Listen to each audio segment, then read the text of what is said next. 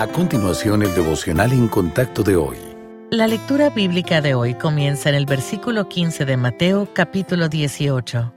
Por tanto, si tu hermano peca contra ti, ve y repréndele estando tú y él solos. Si te oyere, has ganado a tu hermano. Mas si no te oyere, toma aún contigo a uno o dos, para que en boca de dos o tres testigos conste toda palabra. Si no los oyere a ellos, dilo a la iglesia. Y si no oyere a la iglesia, tenle por gentil y publicano. De cierto os digo que todo lo que atéis en la tierra será atado en el cielo, y todo lo que desatéis en la tierra será desatado en el cielo. Otra vez os digo que si dos de vosotros se pusieren de acuerdo en la tierra acerca de cualquiera cosa que pidieren, les será hecho por mi Padre que está en los cielos. Porque donde están dos o tres congregados en mi nombre, allí estoy yo en medio de ellos.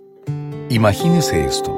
Usted se encuentra en una disputa con un hermano de su iglesia. Su conflicto afecta tanto el ambiente como su tranquilidad.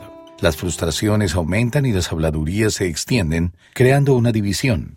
Sin embargo, en medio de la confusión recuerda el pasaje de hoy y el Espíritu Santo le impulsa a buscar reconciliación. Las palabras de Cristo ofrecen una guía para manejar los conflictos. Nos llama a acercarnos a nuestros hermanos en Cristo con gracia y humildad. Por medio de conversaciones privadas y afectuosas podemos restaurar las relaciones y al hacerlo fomentar una atmósfera de amor y unidad en el cuerpo de Cristo. En medio de las relaciones rotas, el Señor extiende su mano y nos invita a ser agentes de reconciliación. Cuando surgen tensiones, es natural tener sentimientos heridos y desear demostrar que tenemos la razón. Pero el camino que Cristo pone ante nosotros implica un recorrido humilde de comunicación, gracia y comprensión.